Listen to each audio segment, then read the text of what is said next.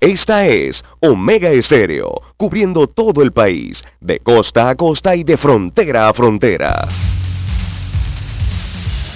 Presentamos Noticiero Omega Estéreo, el primero con las últimas.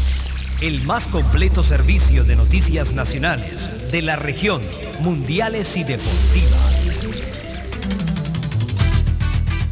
Esta es Omega Estéreo.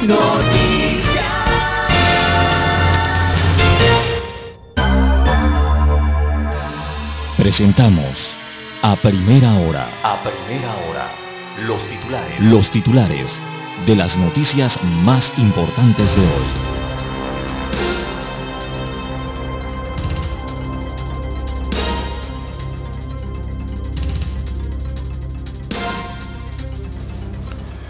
La pandemia no da tregua. Cortizo hace un llamado a la población. Le pido que se cuiden para evitar el aumento de las cifras de muertos, que el sistema de salud colapse y volver a cerrar la economía, lo que sería funesto para el país, señala el presidente.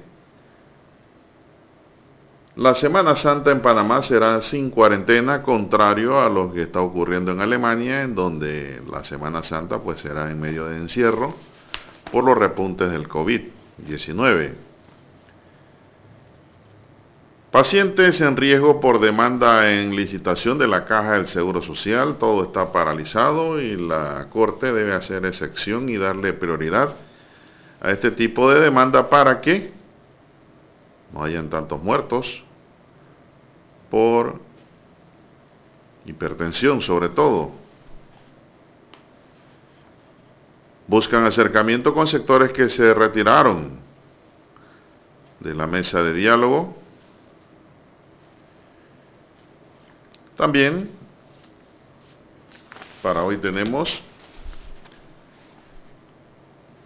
el Ministerio de Educación paga más de la mitad de las licencias de alcaldes y representantes, la mayoría se dedican a la docencia, cobran allá y cobran acá, algo que es permitido por ley, pero que no tiene fuerza moral y ética como debe estar revestida toda ley que regula la vida de los asociados. Apertura de escuelas sujetas a incidencia de casos. La recolección de firmas y el rumbo hacia la constituyente es una realidad en Panamá. Es una forma de reestructurar el Estado panameño. Centroamérica, la ruta para el gas natural. También Señalan empresarios, economistas y banqueros que tratar de controlar los intereses es un golpe mortal a la banca. Nuevo director del IDAN es ratificado por la Asamblea Nacional. Se trata del ingeniero Juan Antonio Ducre, quien pasa nuevamente a la institución para tratar de mejorar la condición en que está operando.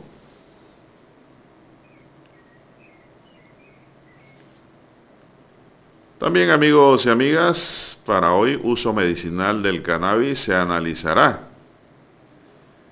Y la misión de Panamá en partidos eliminatorios es ganar y ganar.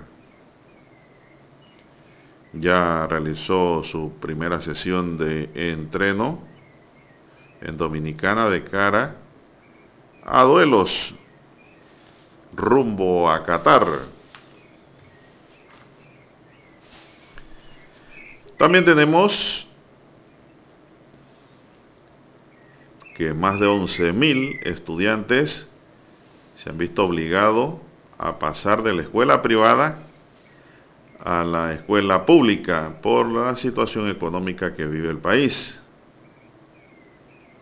La tercera ola está latente, no se descarta, por lo que no debemos descuidarnos en esta Semana Santa para evitar el encierro. Hay que mantener las medidas de bioseguridad aún en el interior y más si usted va a visitar familias. tiene que tener la mascarilla las 24 horas del día, porque esa no es su burbuja. Si en el interior tiene a su madre, a su abuelo, a su hijo, a su tío y lo va a visitar, esa no es su burbuja familiar. Tienen que mantener la medida de seguridad, bioseguridad para evitar más contagios y más muertes. Bien amigos y amigas, estos son solamente titulares. En breve regresaremos con los detalles de estas y otras noticias.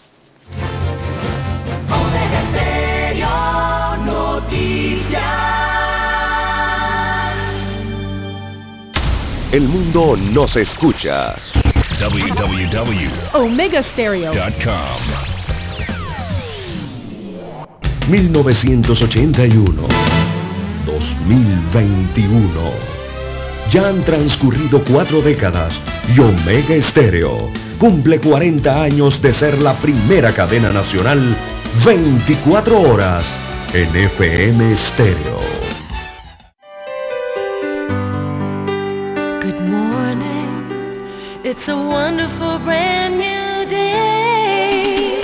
Omega Stereo, Omega Stereo.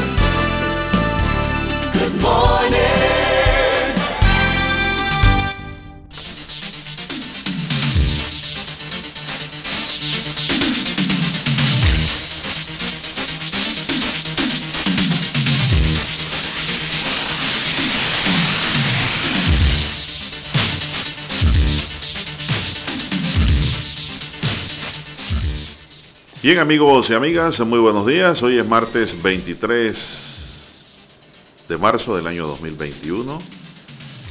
Dani Arauz nos acompaña en el tablero de controles y en la mesa informativa les acompañamos. César Lara.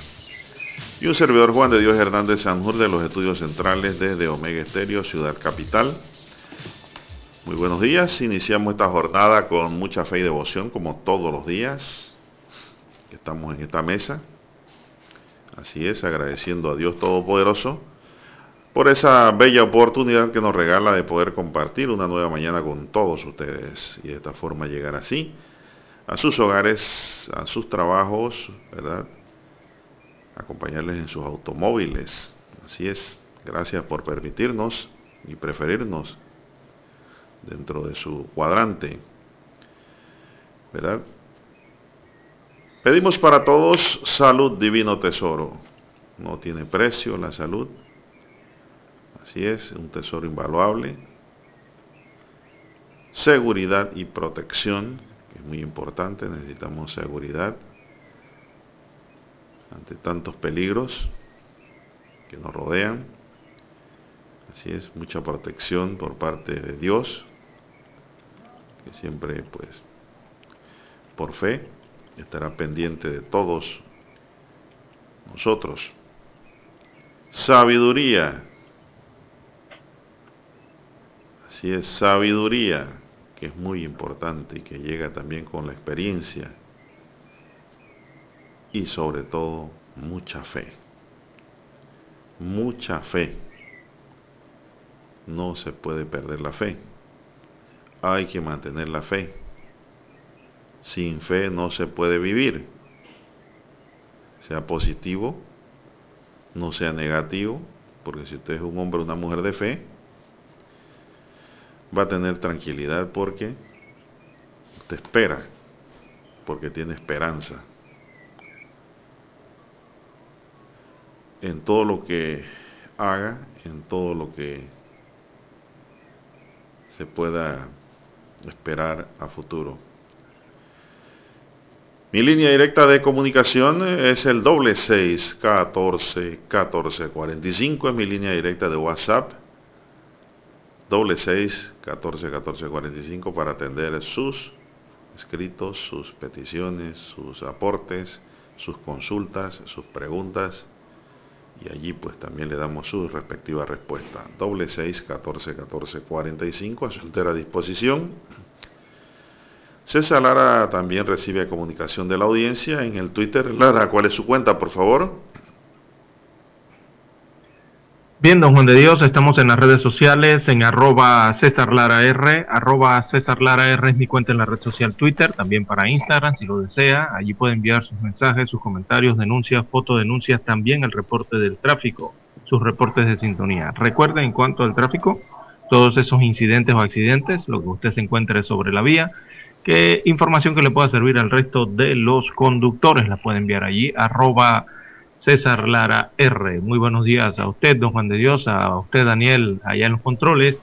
También a todos los amigos oyentes. Hoy eh, a mitad de, bueno, hoy 23 de marzo, martes 23 de marzo.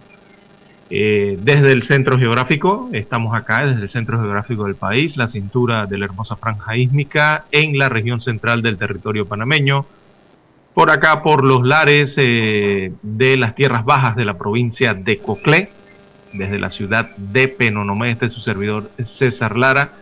Entonces, para junto a Juan de Dios llevarle adelante todas estas informaciones, las más relevantes del acontecer nacional y el mundo, lo que acontece para hoy 23 de marzo, en el marco de este amanecer eh, interiorano, don Juan de Dios, con un cielo acá en provincias centrales, un cielo colmado de estrellas, despejado completamente, y allí ya se asoma la intensidad luminosa en el horizonte, ¿verdad? Del astro sol, eh, esa intensidad luminosa de este día martes 23 de marzo. Así que felicidades a todos nuestros oyentes que nos sintonizan en este momento aquí a nivel local o los que están conectados a nivel internacional a través de la magia del ciberespacio y las diferentes plataformas de Omega Estéreo. ¿Cómo amanece usted, don Juan de Dios? Bueno, eh, muy bien, muy bien, don César. Gracias a Dios estamos bien. Así es, estamos bien. Iniciando esta jornada informativa con la nota de que Panamá tiene nueve semanas seguidas con casos en descenso. La verdad es que tenía que descender porque hasta dónde íbamos a llegar. país pequeño, mm. en donde su cifra de contagiados y de muerte se había disparado de una manera increíble. Por ahora hay casos totales en el tablero 351.213. 351.213 casos totales de COVID-19. Eh, tenemos que ayer se registraron 222 casos nuevos, es decir, 222 personas fueron detectadas en todo el país con COVID-19, después de haber pasado por el periodo de incubación del coronavirus. Ahora están en COVID. Se hicieron 4.486 pruebas en el día. 4.486 pruebas en el día. La positividad de las pruebas están en 4.9%. 4.9%. La letalidad está en 1.7%. Así es. Se registraron 8 fallecidos en el día. 8 fallecidos lamentablemente en el día. Personas que han perdido la vida por el COVID-19. Y las vacunas aplicadas están en 310.108. 310.108 vacunas se han colocado, don César. Así es. Eh, viendo Juan de Dios, de esos datos hay que informar que eh, eh, hay en casos activos actualmente, bueno, la contabilidad habla de que hay 5.200 casos activos al día de hoy a nivel de toda la República de Panamá. De ellos en aislamiento domiciliario, recibiendo allí tratamiento ambulatorio en sus casas, en sus residencias o viviendas, se reportan 4.485 pacientes o personas que están recibiendo este tratamiento en casa, eh, anti-COVID en este caso, ¿no? Eh, de los cuales 213 eh, entonces se encuentran hospedados o alojados en hoteles hospitalizados, están recibiendo los tratamientos allí, 213. Los otros 4.272, repetimos, están en casa. En cuanto a los hospitalizados, se suman, eh, suman ya 715, 715 hospitalizados a nivel nacional. Esto están en salas de hospitales, ¿no? Con COVID moderado. Eh, y de ellos, entonces hay 616. 616 se encuentran en sala y 99 están en unidades de cuidados intensivos. Están en la UCI 99 pacientes. Eh, de el reporte que nos envía entonces a través de las autoridades de salud.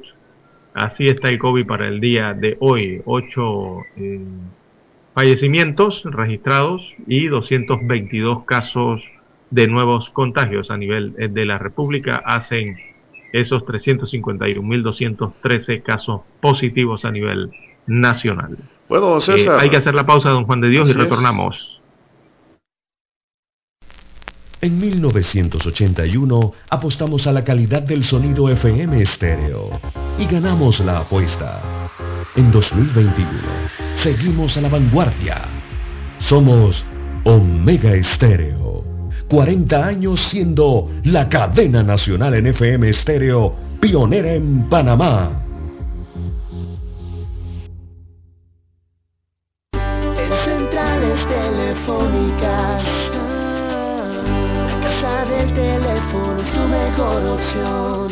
Te asesoramos y ofrecemos buena atención.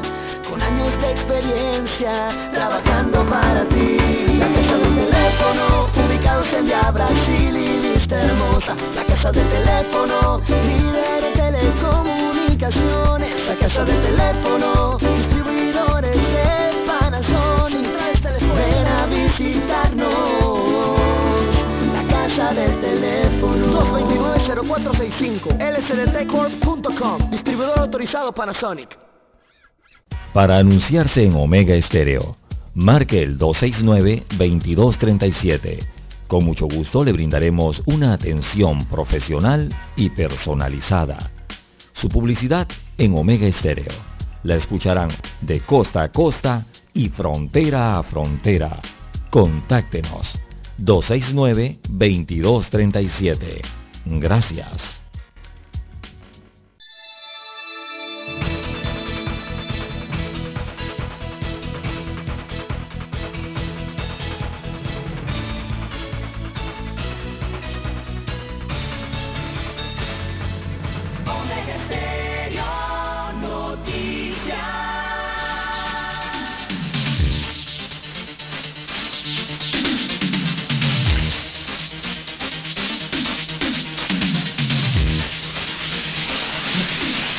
Bien, avanza la mañana, son las 5.50 minutos en su noticiero Megesterio, el primero con las últimas, a las 3 y 40 de la madrugada, Lara, eh, Dani, hubo un bajón aquí, porque el reloj así lo registra. Ahora hubo un bajón eléctrico. Así es. Fluctuación eléctrica, entonces. Sí. Eh, en Bellavista. Bueno, continuando con el tema para hoy, don César. Allí. Hay 310.108 dosis de la vacuna, como usted bien señala, don Juan de Dios, que ya se han aplicado a través del programa ampliado de inmunizaciones. Esas 310.108 dosis aplicadas, entonces nos da un porcentaje del, aquí lo acabo de sacar rápidamente en la calculadora, de 7.4% de la población nacional vacunada, al menos con una dosis de, de la vacuna anti-COVID. Así que eso indica que Panamá, eh, si lo comparamos con la población aquí centroamericana, eh, los países centroamericanos, entonces Panamá es el, bueno, y con otros países es el tercer país con mayor cantidad de población vacunada contra la COVID. Y viene siendo el sexto país con más población vacunada en el mundo.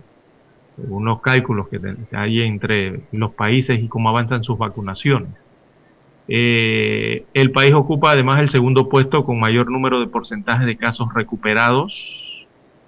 Eh, también eh, se informa que a partir de mañana, o sea, de hoy martes, perdón, corrijo, se seguirá con la vacunación del personal de la Fuerza de Tarea Conjunta. ellos incluyen todo, ¿no? Los venerables cuerpo de bomberos, Cruz Roja, el Sistema de Protección Institucional, también abarca allí el SINAPROC, abarca a la Policía Nacional, la Fuerza Pública en su conjunto, ¿no?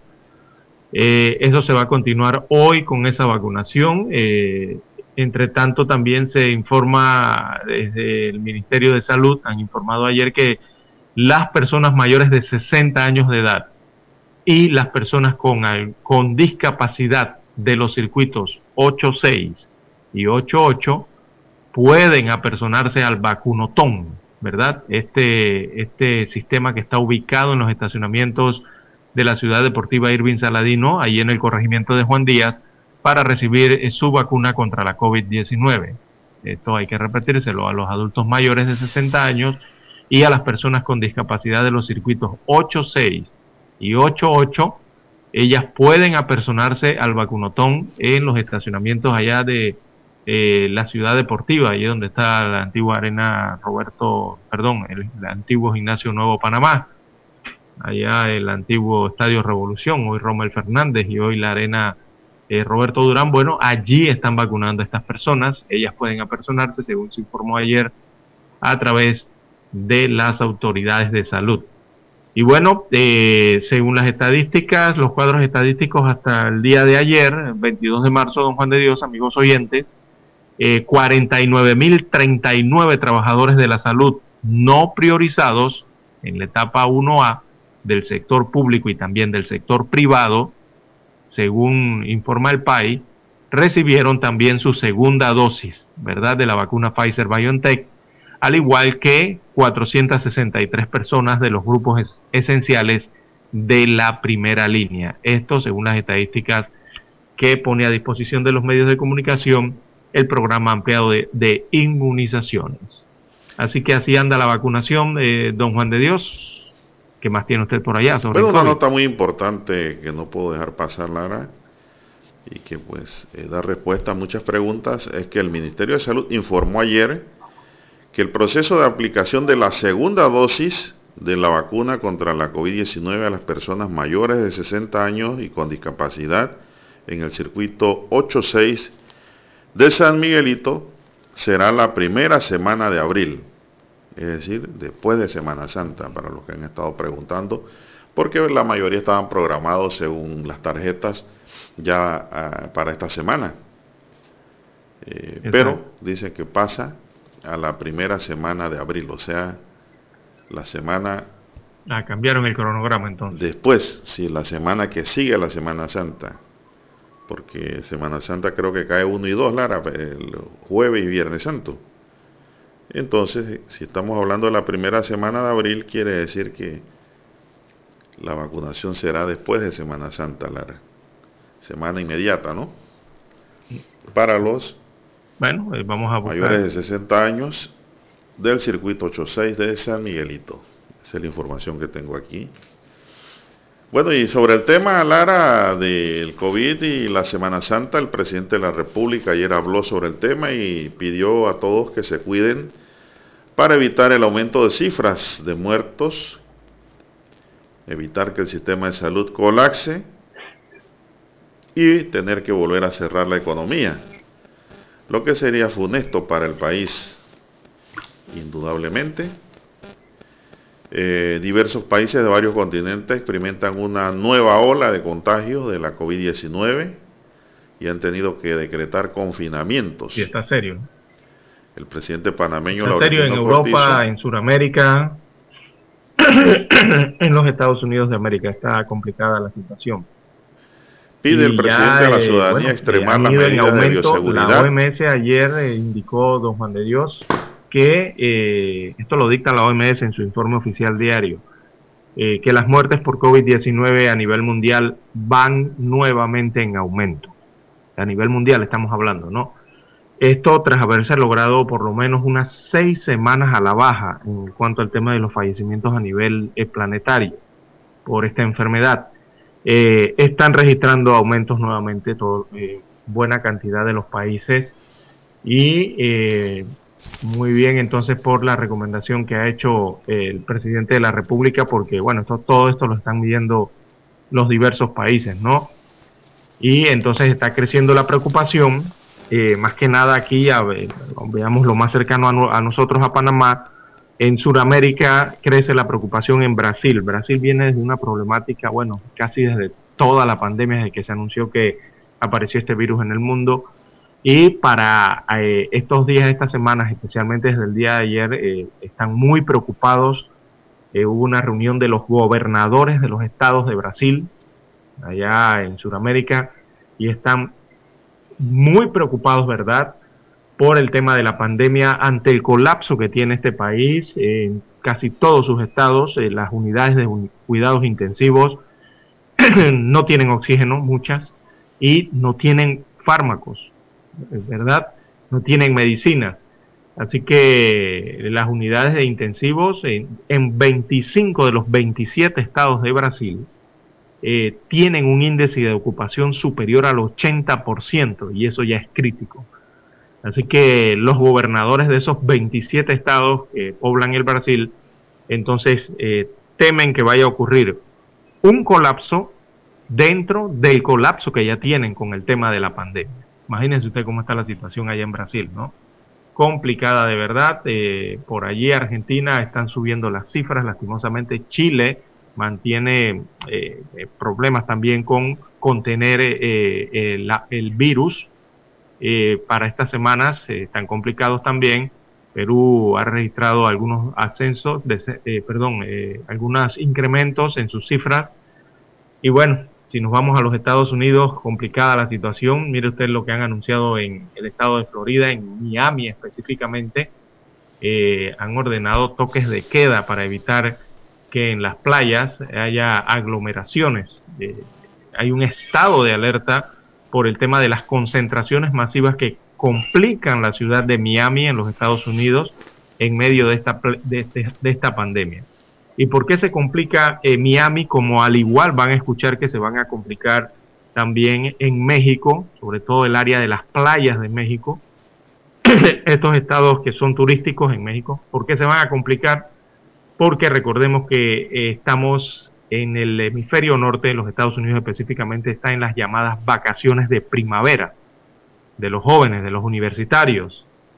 Y entonces, cuando llegan esas vacaciones, don Juan de Dios, también llegan las multitudes de jóvenes eh, a estos lugares, a divertirse, ¿no? A, buscar un aire, un respiro, eh, agarrar una especie de, spring break, como le llaman en los Estados Unidos, por esta semana, entonces, cuando se dan estas vacaciones eh, de primavera y regularmente se van hacia las playas, hacia California o se van hacia las playas de, eh, Florida, en, acá en Miami, ¿no? Eh, igualmente bajan a, México, a sus diferentes playas, eh, en el Caribe sobre todo, ¿no? Y Acapulco. Así que por allí las autoridades de ambos países entonces están tomando medidas bastante drásticas para tratar de contener lo que son esas aglomeraciones que se van a registrar y tratar de controlar entonces lo que es la propagación de la enfermedad en ambos países.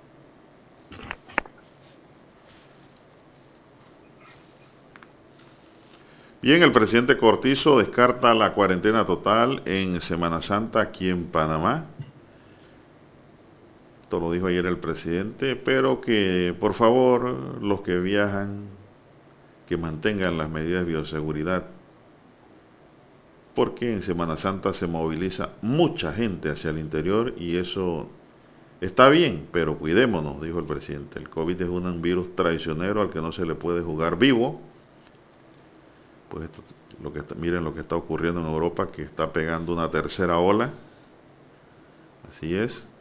bueno, en Alemania, ayer se dijo que se va a pasar Semana Santa en confinamiento Así que bueno. Sí, allá se reunieron todos esos líderes de Alemania y, han eh, autorizado restricciones eh, a nivel de todo, de todo ese país eh, europeo y lo han denominado ellos aplicar un freno entonces de emergencia, ¿no?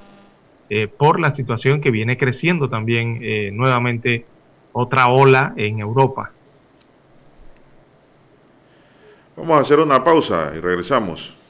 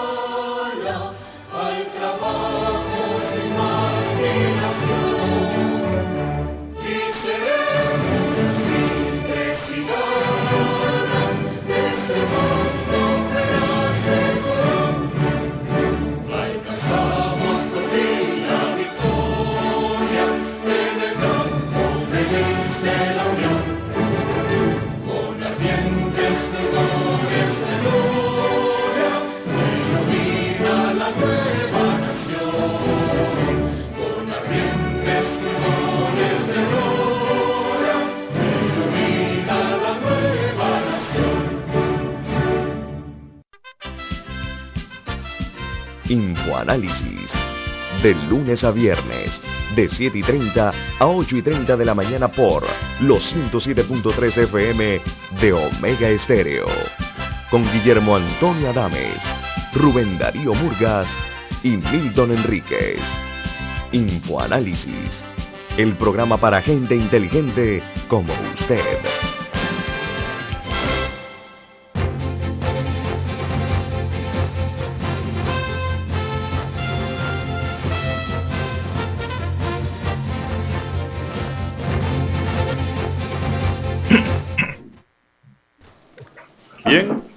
6, 4 minutos, señoras y señores, 6, 4 minutos, seguimos.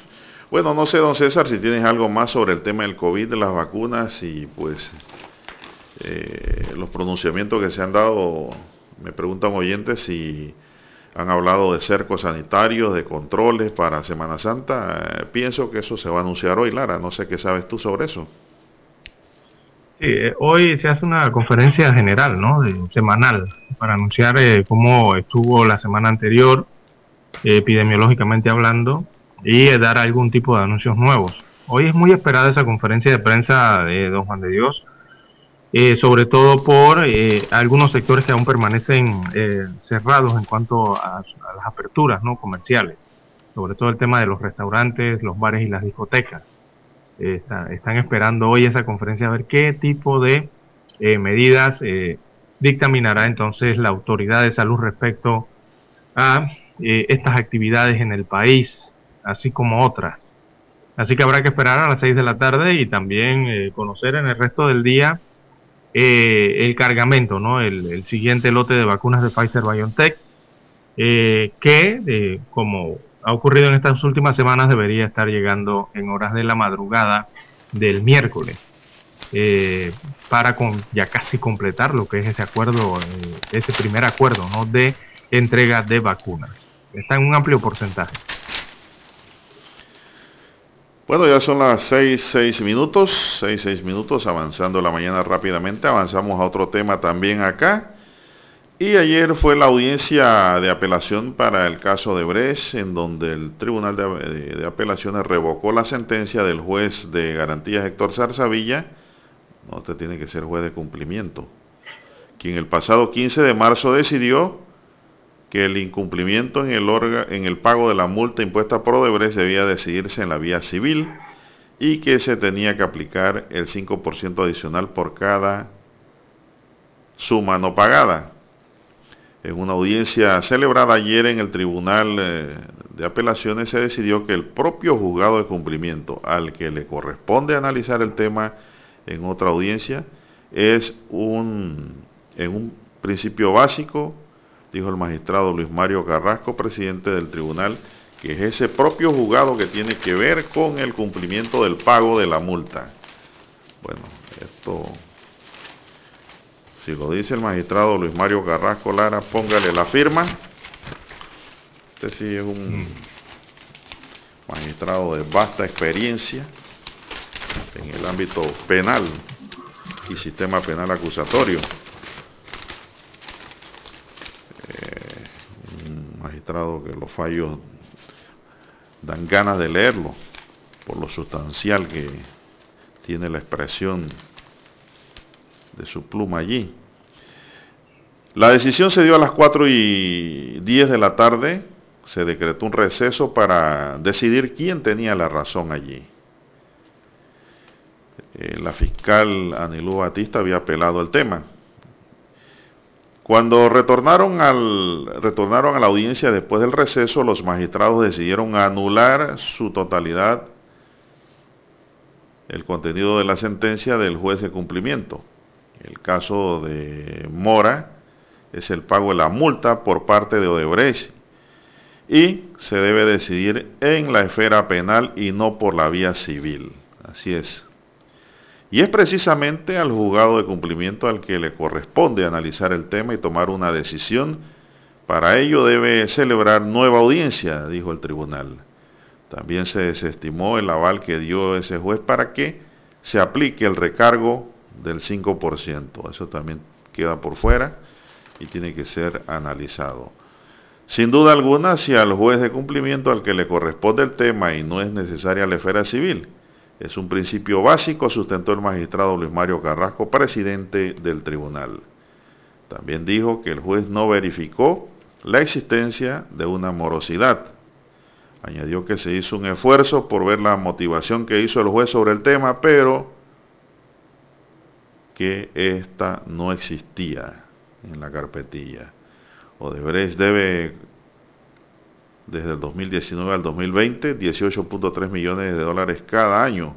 Solo ha cancelado las cuotas de 2017 y 2018 que totalizan 36.6 millones de dólares de los 220 millones que se comprometió a pagar en 12 años.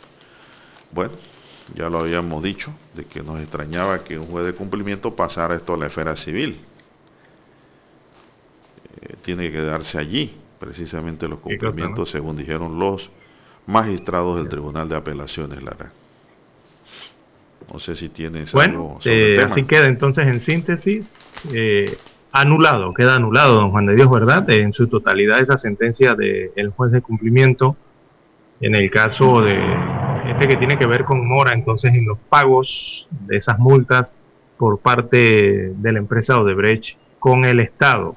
Odebrecht cambió, de nombre, pero es mejor seguir utilizando el nombre antiguo, Odebrecht, para señalar ¿no? estos casos. Eh, bueno, todo eso va a ser, como usted bien señala, ya ha explicado don Juan de Dios, eh, regresará todo al juzgado de cumplimiento para la, realización de... Van a tener que hacer nuevas audiencias, entonces. Bueno, no anulado, Lara. Técnicamente eso, el, el, término, el término no es anulado, es revocado. ¿Cuál sería? Es revocado. Revocado. Sí. Para atrás todo entonces, pero de todas maneras va para atrás entonces. Sí, de todas maneras, pero la anulación es otra cosa. Y es otro tipo de recurso. Esto fue apelación con consecuencia de revocatoria de decisión del juez de cumplimiento. Eh, sí nos extrañaba mucho de veras que el juez dijera que eso tiene que pasar a una esfera civil. Si bien es cierto que el principio general del derecho civil en materia de ejecución de sentencia dicen que los acuerdos constituyen elementos importantes para la ejecución de la sentencia vía ejecutiva. Esto en la esfera civil, también es cierto que donde se decidió esto fue en la esfera penal y que pasó a juez de cumplimiento para que se cumpliera precisamente lo, la penalización. Aquí esto es una penalización, este pago. Entonces el juez de cumplimiento de la esfera penal tiene que velar para que se cumpla la penalización. Siendo así las cosas, esto, esta consecuencia civil de los acuerdos dentro de la esfera penal, entonces quedan enmarcados por principio general, como dice el magistrado, en manos del juez de cumplimiento para el caso que nos ocupa. Así es, vamos amigos y amigas a hacer una pequeña pausa para continuar con más. Gracias por estar en sintonía de Omega Estéreo.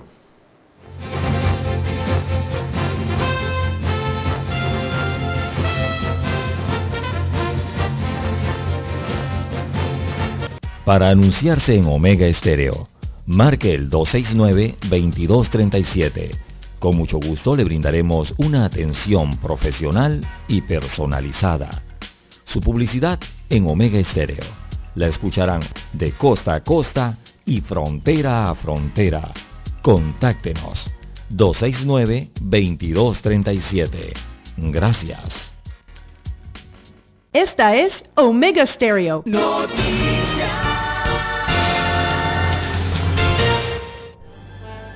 Omega Estéreo presenta el reportaje internacional vía satélite desde Washington. Estados Unidos podría incluir una nueva vacuna a su lista de antídotos para hacer frente a la pandemia del COVID-19. Se trata de la vacuna desarrollada por AstraZeneca, la cual ha conseguido una efectividad del 79% en un ensayo clínico en Estados Unidos, según ha confirmado la farmacéutica británica. El estudio contó con 30.000 voluntarios y los resultados indican que la vacuna tuvo una efectividad del 100% en evitar los casos graves y hospitalizaciones y del 79% en impedir los síntomas del COVID-19. Además, al contrario de lo que se sospechaba en algunos países, los investigadores señalaron que el antídoto resultó efectivo en todos los grupos de edad, incluidos los ancianos. De momento, la vacuna todavía no tiene luz verde en Estados Unidos y un comité asesor de la Administración de Alimentos y Medicamentos celebrará un debate público sobre las pruebas que sustentan el fármaco antes de decidir si se permite o no el uso de emergencia de la vacuna. Entre tanto, la campaña de vacunación en el país sigue avanzando a un ritmo vertiginoso. Según los últimos datos oficiales del domingo por la noche, más de 81 millones de personas recibieron al menos una dosis, lo que equivale a casi el 25% de la población total. El gobierno de Joe Biden continúa volcando todos sus esfuerzos en lograr vacunar a la mayor cantidad de personas en el menor tiempo posible. Y el viernes la administración superó las expectativas de su promesa de administrar 100 millones de dosis de vacunas contra el COVID-19 en los primeros 100 días de gobierno y cumplió con su meta 42 días antes de lo previsto. Coincidiendo con este granito, el presidente Biden junto con la vicepresidenta Kamala Harris visitaron los centros para el control y la prevención de enfermedades y allí el mandatario agradeció la encomiable labor de los trabajadores. Lo que están haciendo realmente importa, no solo para salvar vidas, sino también para cambiar la mentalidad del país. Y ha afectado todo, no solo la salud de las personas, ha afectado su actitud, la actitud sobre lo que podemos lograr como país. Las autoridades sanitarias del país aseguran que mientras el proceso de inmunización avanza, es importante que se respeten las medidas de seguridad, como hacer uso de la mascarilla, mantener la distancia de seguridad y lavarse las manos con frecuencia. Judith Martín Rodríguez, Voz de América. Omega Estéreo presentó el reportaje internacional vía satélite desde Washington. El 7 de febrero de 1981 ocurrió uno de los hechos más importantes de la radiodifusión en Panamá. Escuchan transmisiones de prueba de Omega Estéreo.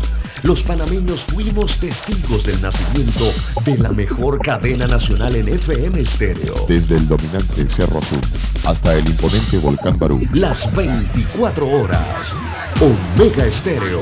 40 años de innovación. Nosotros investigamos profundamente para informar mejor. Eso quiere decir que en cada corregimiento, como en todo el territorio nacional, nuestros oyentes conocen la verdad completa de lo que ocurre en Panamá y el mundo.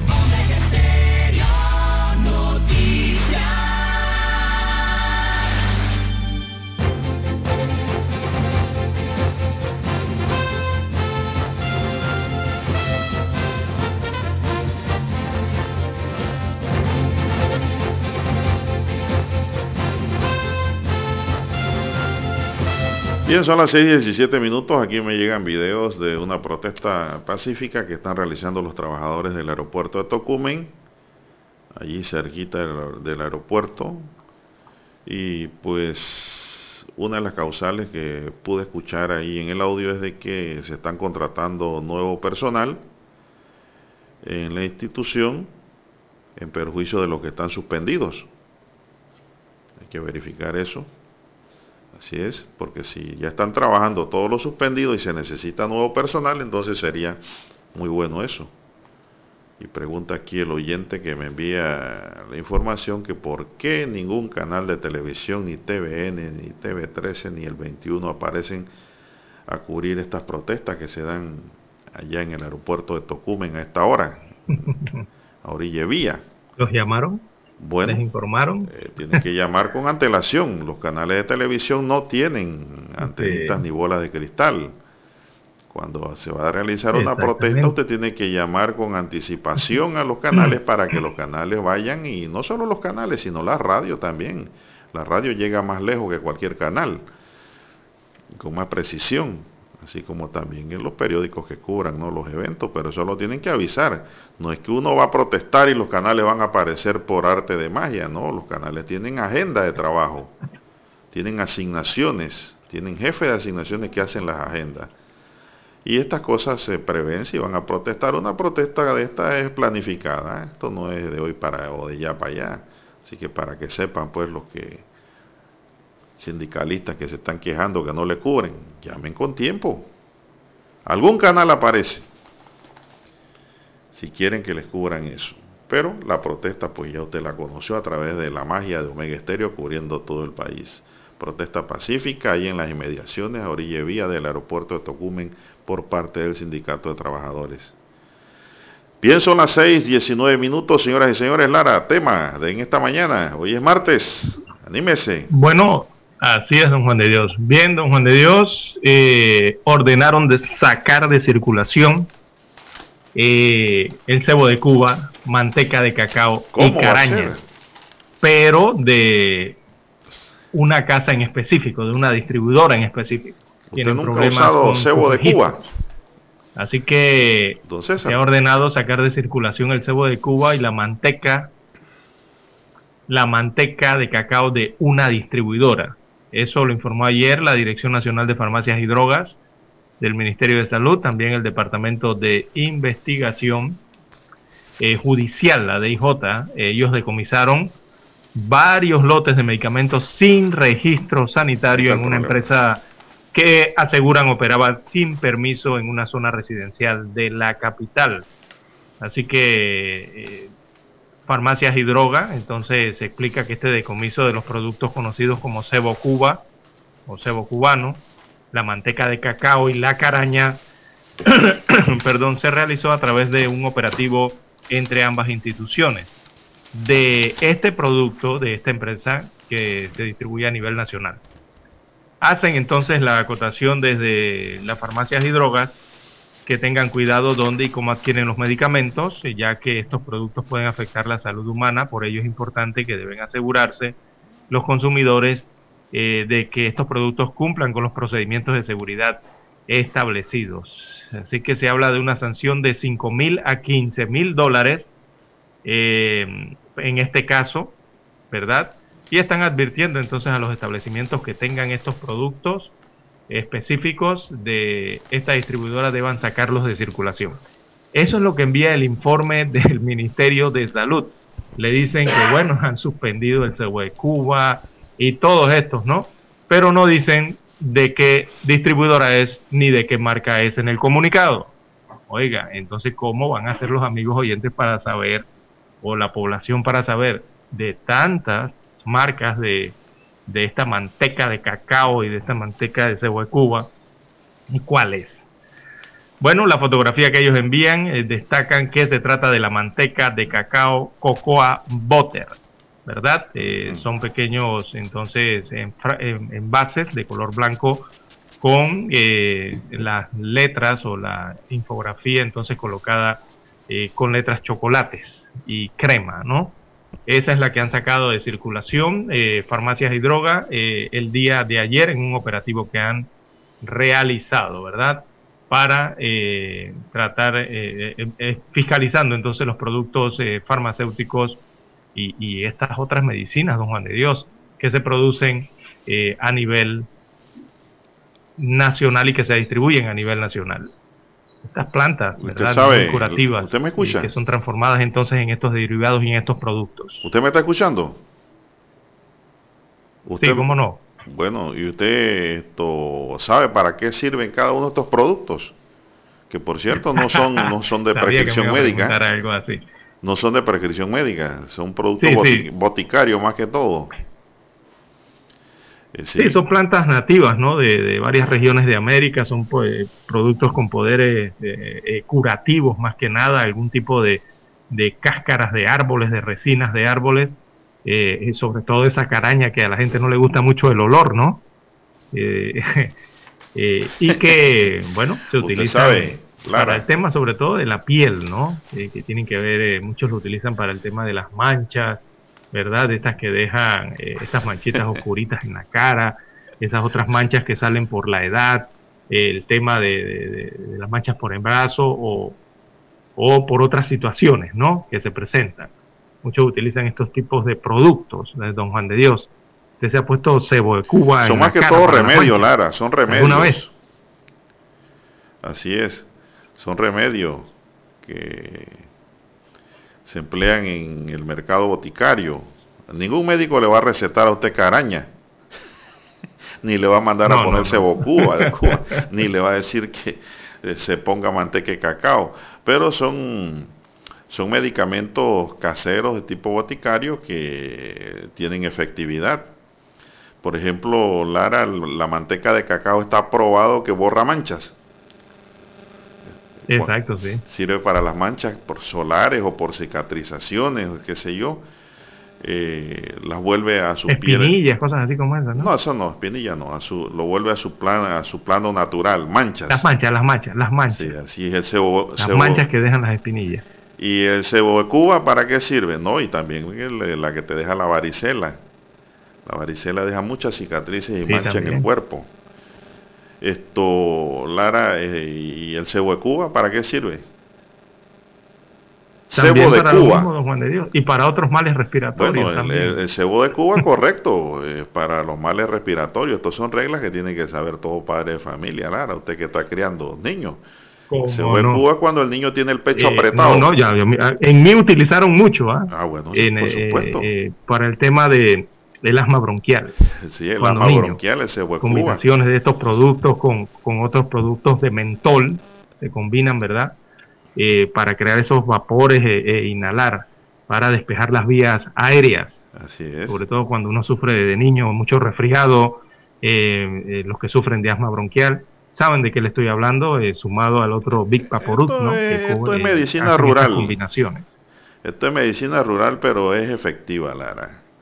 Así es, ningún médico le va a mandar a ponerse Bocuba en el pecho al niño, no, eso no, eh, pero en el campo, en el interior y por tradición en la ciudad, no, también lo hacen los padres y madres de familia, las abuelas sobre todo que tienen más experiencia. Bueno, ¿y la caraña de onda Lara para qué sirve? Oh, bueno, es así, explíquelo usted, don Juan de Dios. ¿Cómo que no? Esa resina sí, es, sí, sí, huele mal, ¿verdad? Bueno, sí, la, la, caraña hedionda es una especie de planta con flor en la familia biológica conocida como la burse, burserácea. Eh, es americana, para que Sí, es de Colombia, de Costa Rica, de Ecuador, Panamá, Perú y Bolivia. Del continente, de, varios países del continente. aquí, pero es hedionda. Y eso proviene de un árbol de gran tamaño, ¿no? Que exuda del tronco mucha resina, de un olor muy peculiar, fuerte y desagradable para la gente. Por eso cuando nace un niño en el campo, Lara queman caraña hedionda para espantar las brujas. ¿Usted sabía esa? Ajá. ¿Usted sabía eso? Sí, cuando Dani, eso. recuerde. ¿Cómo? Ah, bueno, yo, yo creo que con Dani hicieron algo así. Dani, pero, se espantaron la bruja de verdad o no, don Dani? Dani es del Valle de los Lagartos. eso es aquí en la ciudad. Estamos ah, hablando del campo. Ahí no necesitaban eso entonces, don Juan. No, y le voy a decir otra cosa. La, caraña. Que nos comentaron no es, no es cierta. La caraña de onda eh, tiene mucho, mucho uso también para Semana Santa en el campo. Se quema el producto Ahora que viene para este generar ese olor en el incienso. Que el incienso vuela también a caraña de onda con el fin de espantar a los malos espíritus. Mire usted, todo eso es eh, cultura y práctica del campo en nuestro país. Así es. Bueno, aquí dice el amigo eh, Víctor López. Y viene el tema entonces, don Juan de Dios, surge el tema de eh, la, orden de sacar de circulación esto. Pero es porque no tienen registro sanitario. De una marca en específico, no es que no es que son todos, ¿ah? es de una marca en específico. Esa que no tiene eh, registro. Sacar de circulación, entonces, sí, que no quiere decir el Ministerio de Salud. Las demás de Cuba, manteca de cacao, caraña. ¿Qué más? Esas tres nada más. Eh, en específico. Ah, sí, de esas tres, de ese producto. Pero en sí, Lara, la, la, la, caraña, escúcheme, la caraña no es para hacer brujería ni espantar eh, malos espíritus.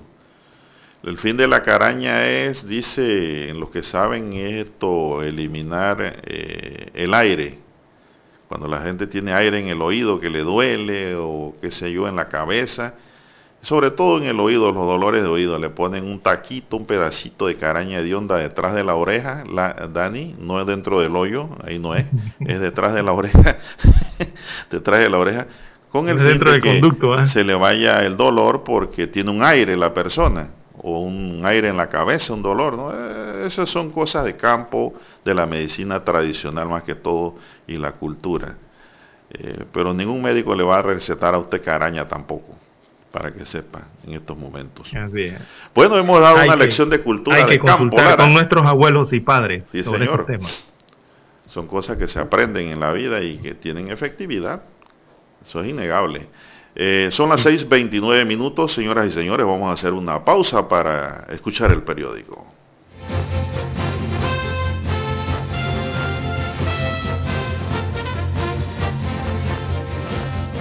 Esta es Omega Stereo.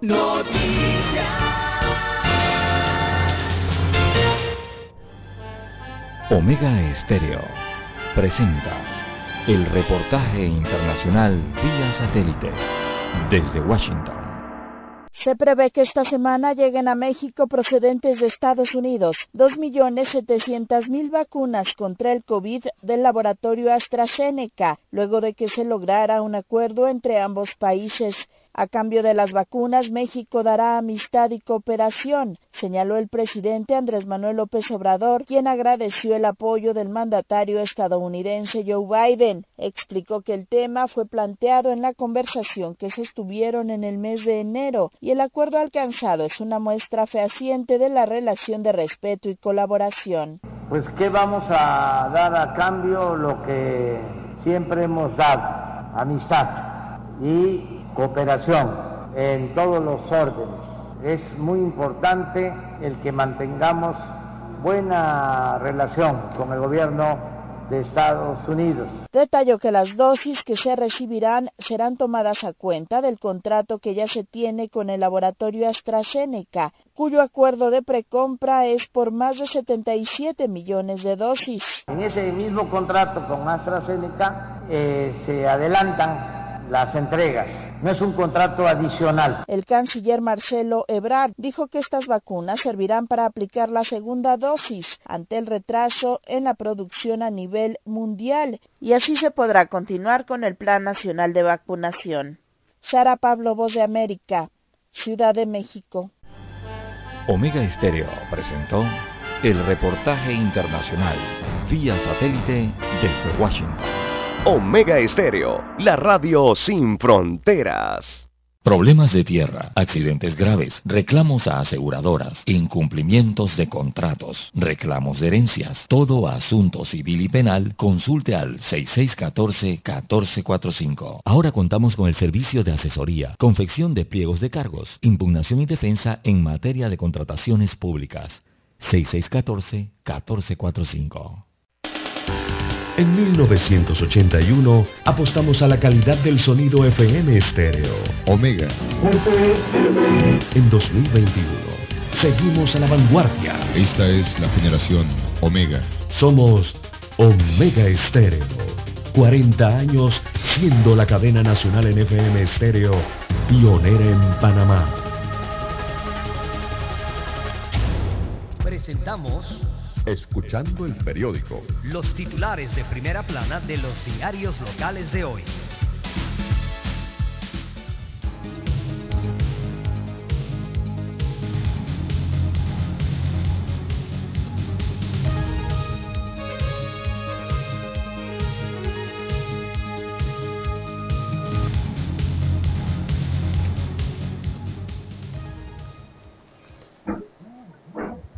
Bien, amigos oyentes, el diario La Estrella de Panamá titula para hoy martes 23 de marzo, La pandemia no da tregua. Cortizo hace un llamado, el principal titular de la decana de la prensa nacional.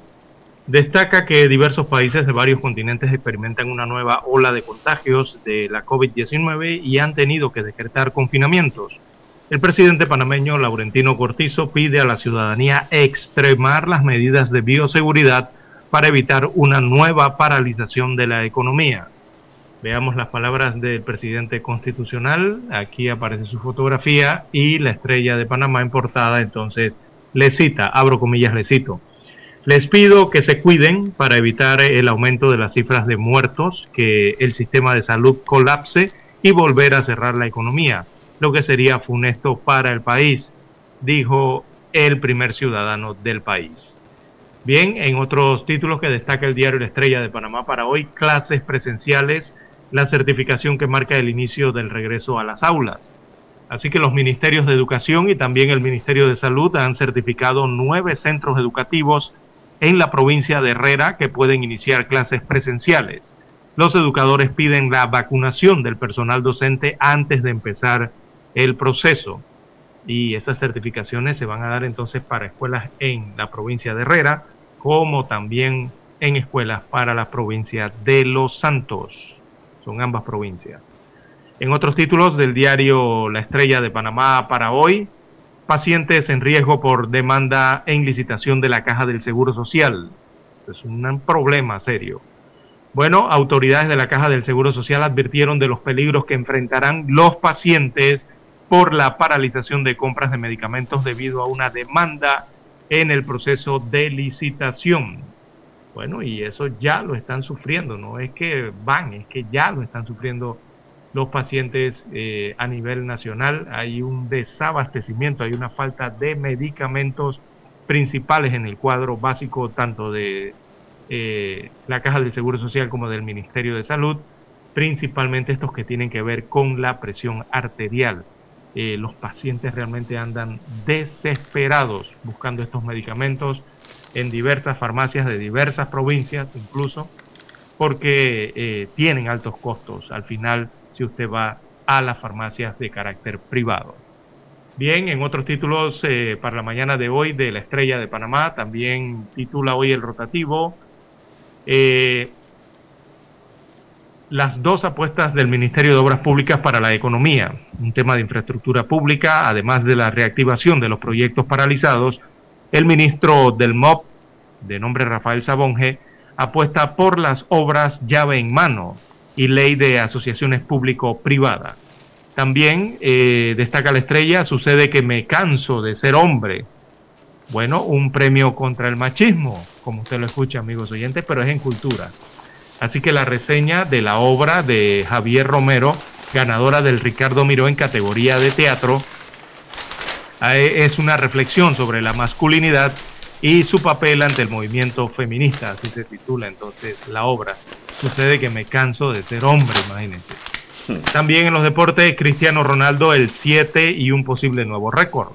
Así que las nutridas estadísticas deportivas que suma el portugués Cristiano Ronaldo en el fútbol ahora está a la puerta de superar el récord del iraní Ali Daei en anotar la mayor cantidad de goles con su selección.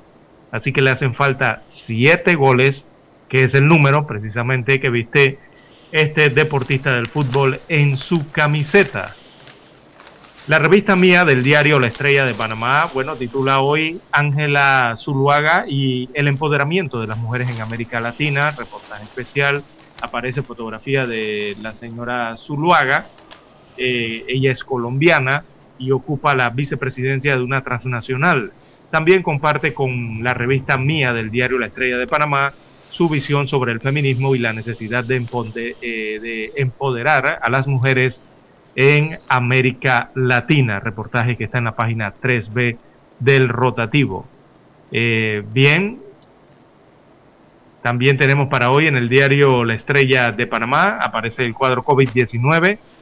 Allí 351.213 son los casos confirmados, son los contagios confirmados en más de un año de pandemia en Panamá. Eh, 6.052 son los fallecidos totales a lo largo de esta pandemia. Específicamente en el día de ayer se reportaron 8 nuevos fallecimientos por la enfermedad y también ayer se reportaron 22, 222 nuevos casos, 222 nuevos contagios en la última jornada.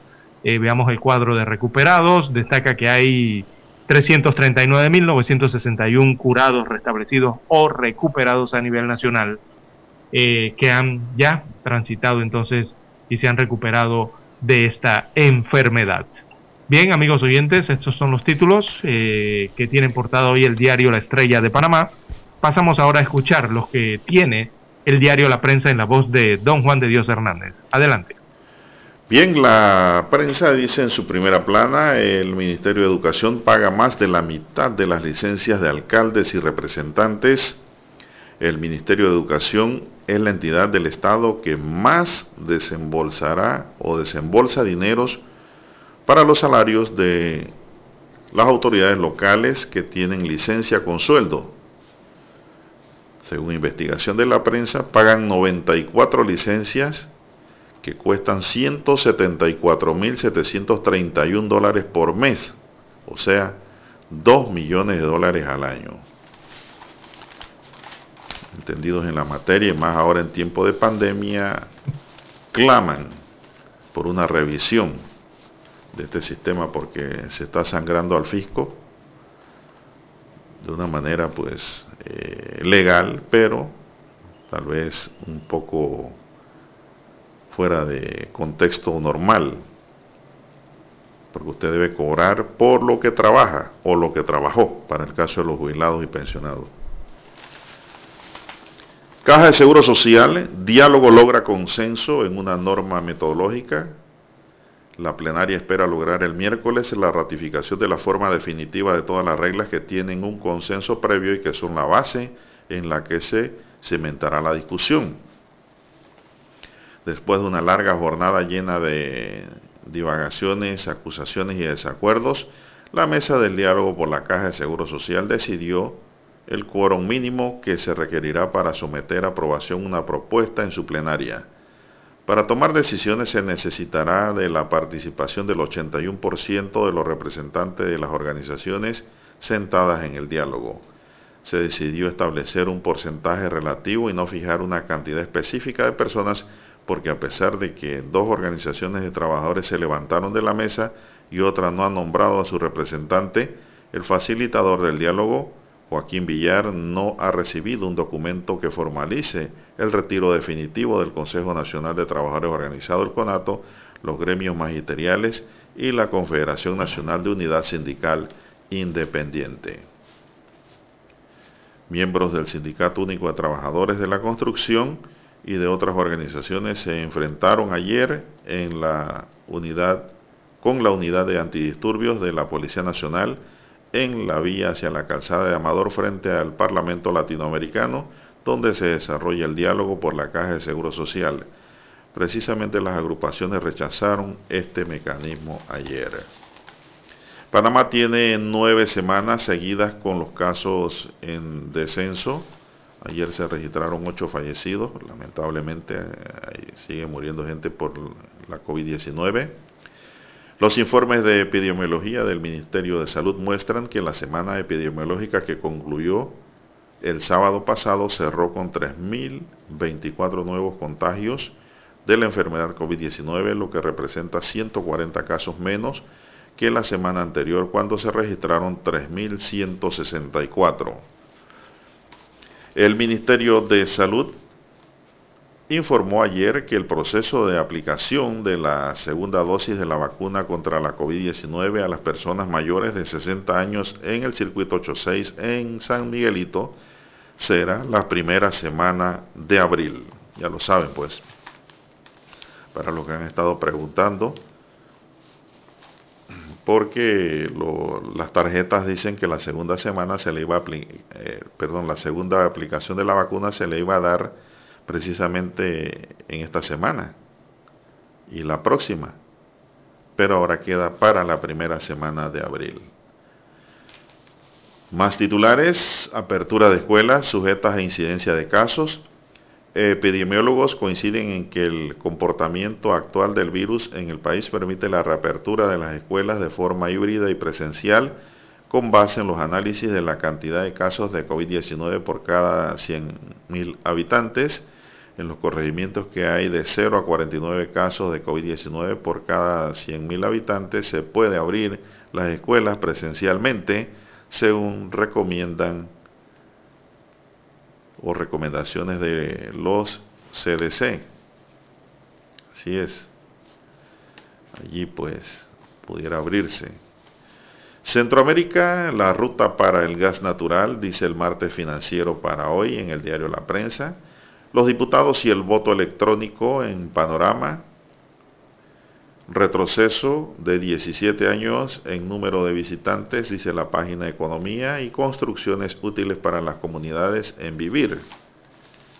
Así es, la recolección de firmas y el rumbo hacia la constituyente, hay un análisis en el diario que dice que la recolección de firmas que impulsan grupos ciudadanos para convocar a una asamblea constituyente paralela con la que se afirman estar de acuerdo representantes de partidos políticos de oposición es un paso en el mecanismo que para esta fórmula prevé el artículo 314 de la Constitución, una fórmula similar en otros países latinoamericanos, pero en los que varía el porcentaje de firmas requeridas. Y finalmente dice la prensa en otro titular, esfera penal, la vía para decidir deuda de Odebrecht en un tribunal de apelaciones revocó la sentencia del juez de cumplimiento Héctor Zarzavilla, quien el pasado 15 de marzo decidió que el incumplimiento en el pago de la multa impuesta a Odebrecht debía decidirse por la vía civil y que se tenía que aplicar el 5% adicional por cada suma no pagada.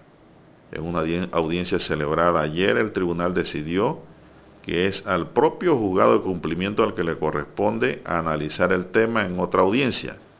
Es un principio básico, dijo el magistrado Luis Mario Carrasco, presidente del Tribunal de Apelaciones. Bien, señoras y señores, estos son los titulares de primera plana del diario La Prensa y concluimos así con la lectura de los titulares correspondientes a esta fecha. Vamos a hacer una breve pausa y regresamos. Hemos presentado Escuchando el periódico. Los titulares de primera plana de los diarios locales de hoy. El 7 de febrero de 1981 ocurrió uno de los hechos más importantes de la radiodifusión en Panamá los panameños fuimos testigos del nacimiento de la mejor cadena nacional en FM estéreo. Las 24 horas. Omega Estéreo. 40 años de innovación. Noticias. Omega Estéreo presenta el reportaje internacional vía satélite desde Washington un esfuerzo legislativo para brindar apoyo a las organizaciones periodísticas estadounidenses en las negociaciones con las empresas tecnológicas tiene a sus defensores esperanzados de que la tercera sea la vencida. La propuesta Ley de Competencia y Preservación Periodística fue introducida en marzo por tercera ocasión desde 2018.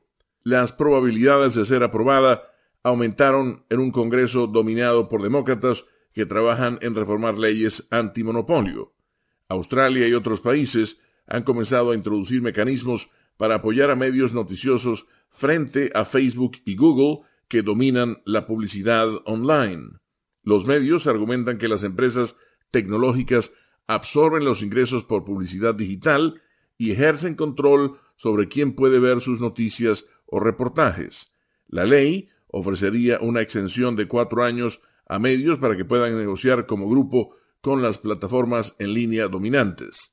Facebook y Google reciben la mayor parte de los ingresos publicitarios en Estados Unidos. La medida tiene el objetivo de otorgarle a los medios más ventaja ante las empresas tecnológicas y solo permitir la coordinación que beneficie a la industria periodística como un todo en un momento en que se reducen las noticias locales. Aunque la ley también tiene patrocinadores republicanos en ambas cámaras, algunos republicanos en la misma audiencia expresaron reservas. Los republicanos con frecuencia afirman sin evidencia que las compañías tecnológicas censuran a los conservadores y a los medios de derecha. Leonardo Bonet, Voz de América. Omega Estéreo presentó el reportaje internacional vía satélite desde Washington. Para anunciarse en Omega Estéreo, marque el 269-2237. Con mucho gusto le brindaremos una atención profesional y personalizada Su publicidad en Omega Estéreo. La escucharán de costa a costa y frontera a frontera. Contáctenos 269-2237. Gracias. 1981. 2021. Ya han transcurrido cuatro décadas y Omega Estéreo cumple 40 años de ser la primera cadena nacional 24 horas en FM Estéreo. Omega Estéreo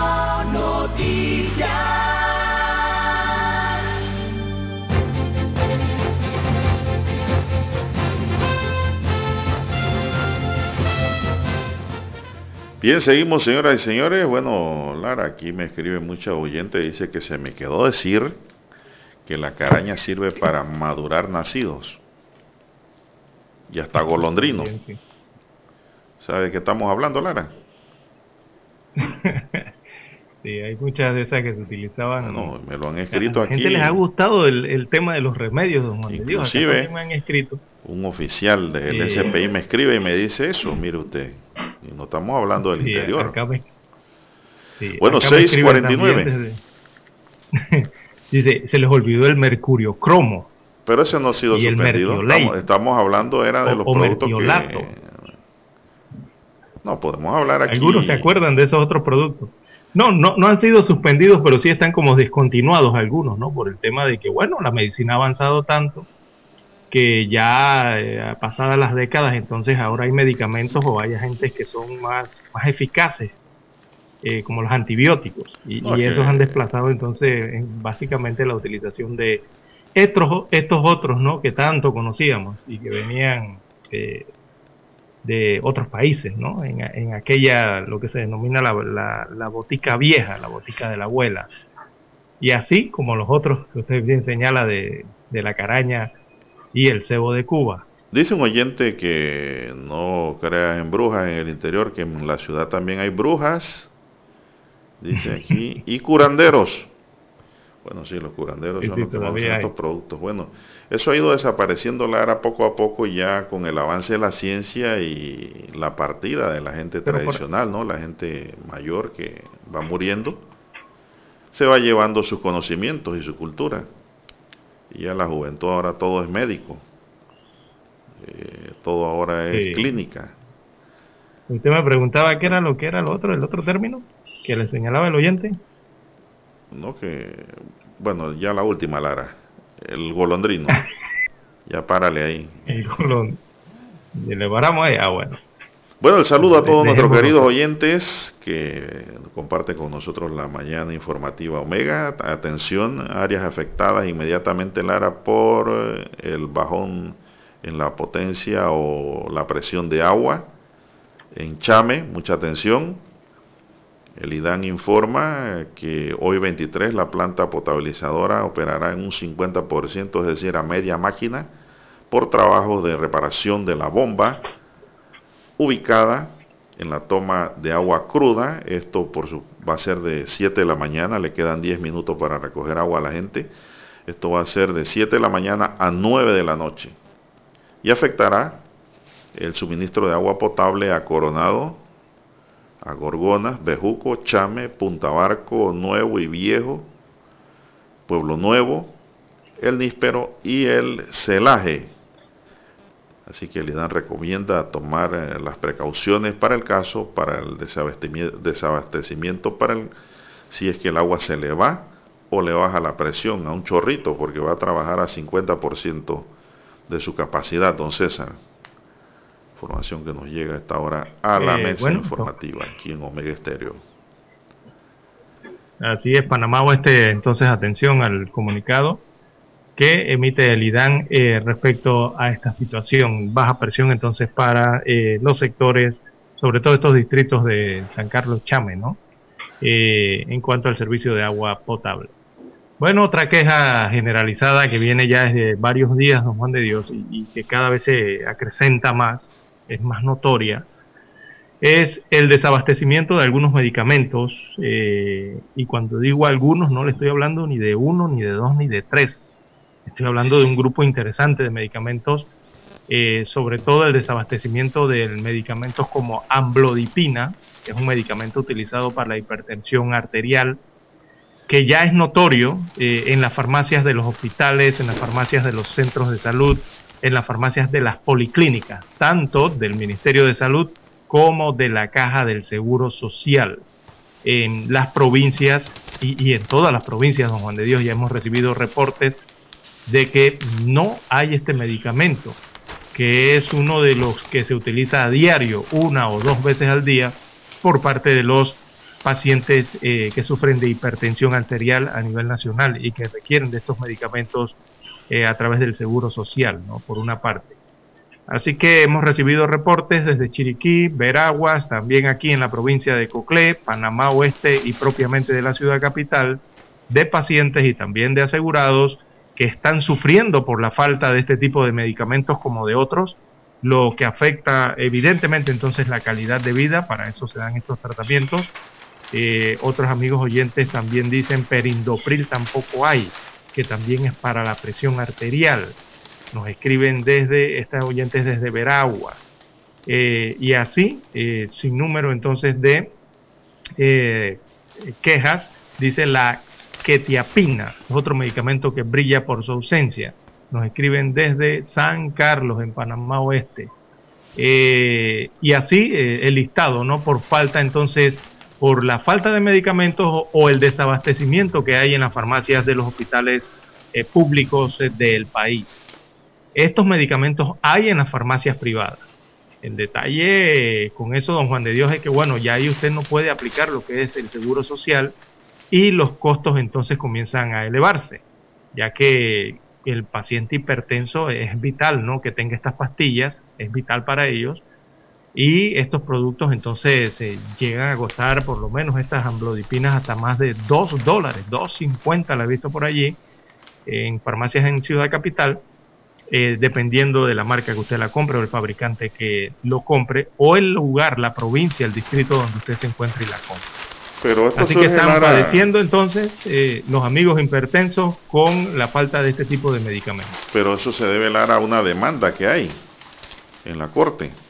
Sí, sí, el, Seguro Social tiene no es porque no, lo esté comprando la caja y el Ministerio de Salud porque no hay en la Caja de Seguro Social y tampoco lo va a encontrar en el Ministerio de Salud, que es la otra solución al, tema del desabastecimiento. En medio de una disputa legal que se ventila en la Corte entre la empresa distribuidora de medicamentos e inversiones de servicios nacionales y la Caja de Seguro Social, lo que están sufriendo son los pacientes que no tienen dinero para comprar las medicinas, entre ellas las que usted ha mencionado, don César. A esa conclusión llegó Gina Román, directora de planificación de la Caja de Seguro Social, quien agregó que en medio de todo esto la gente se muere. Esa es la realidad. Con estas duras palabras reaccionó la funcionaria en una entrevista concedida a TVN ante la decisión de la Corte de admitir la demanda que presentara la empresa antes señalada por una licitación de 400 renglones de medicamentos, imagínense, por un costo de 160 millones de dólares.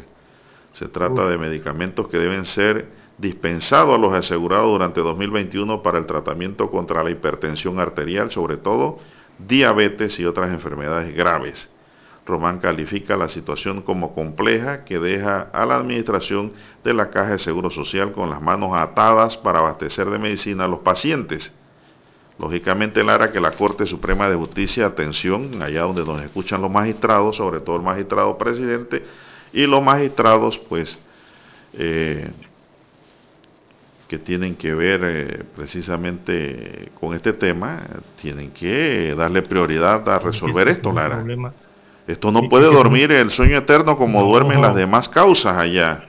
Usted, usted se imagina el estrés que tiene que estar causando esta situación a los miles de miles de pacientes que requieren de cada uno de estos medicamentos. Imagínense cuántos toman perindopril en el país, cuántos necesitan de amblodipina en el país, cuántos necesitan de, bueno, todos los otros medicamentos que hacen falta eh, en el país. Eso crea un estrés en el paciente, en el asegurado en este caso. No y eso afecta la salud, la calidad de vida de la salud de la persona. Mire, Eh, el tema del avance en la resolución de conflictos vía judicial, tiene que romperse ese molde tradicional de espera que hay para los procesos en el orden en que van llegando, porque aquí está en juego es la vida de la gente. Ayer casualmente estaba tratando este tema y conversando con mi hija, que es especialista en contrataciones públicas, y ella me dice que la ley 1 de medicamentos debe tener un tratamiento especial para cuando se dan estas circunstancias, porque está de por medio el juego de la vida de mucha gente. El derecho humano, de la, exactamente, un derecho humano, don Juan de Dios. Ella dice que esto no se debe manejar de manera común, sino de una manera especial, tanto en la propia ley 1 como el tratamiento que le dé la propia Corte Suprema de Justicia a las demandas que se originan eh, por desacuerdos de algunas empresas con la forma en cómo se ha manejado una licitación. Y en eso me parece que ella tiene toda la razón. Porque mire, aquí se ha trancado todo. Ahora mismo te va a buscar anlodipina en cualquier centro médico o cualquier farmacia de centro médico, de policlínica, de hospitales. No hay. No, hay. Entonces, eh, los pacientes están correteándola, los asegurados eh, por todas las policlínicas y no hay. Llaman a Chiriquí, llaman a Veraguas, a Coclé, y no hay. No hay. Hay en la clínica, en las farmacias privadas que están haciendo bingo con esto. Y ese es un producto que varía el costo, Lara, que va desde 60 centavos la unidad, dependiendo la marca, la casa y el lugar donde usted la compra, hasta 2.50 por ahí arriba. La unidad. Más cara le he visto, 2.80, 85 le he visto. La unidad. 2.85. Imagínese. Una pastillita. Vamos a hacer una pausa para volver con este tema que es muy importante. Esta es la hora. 7 AM. 7 horas. Omega Estéreo. 40 años con usted en todo momento. Desde Washington, vía satélite y para Omega Estéreo de Panamá, presentamos Buenos Días, América. Buenos días, América. Vía satélite desde Washington.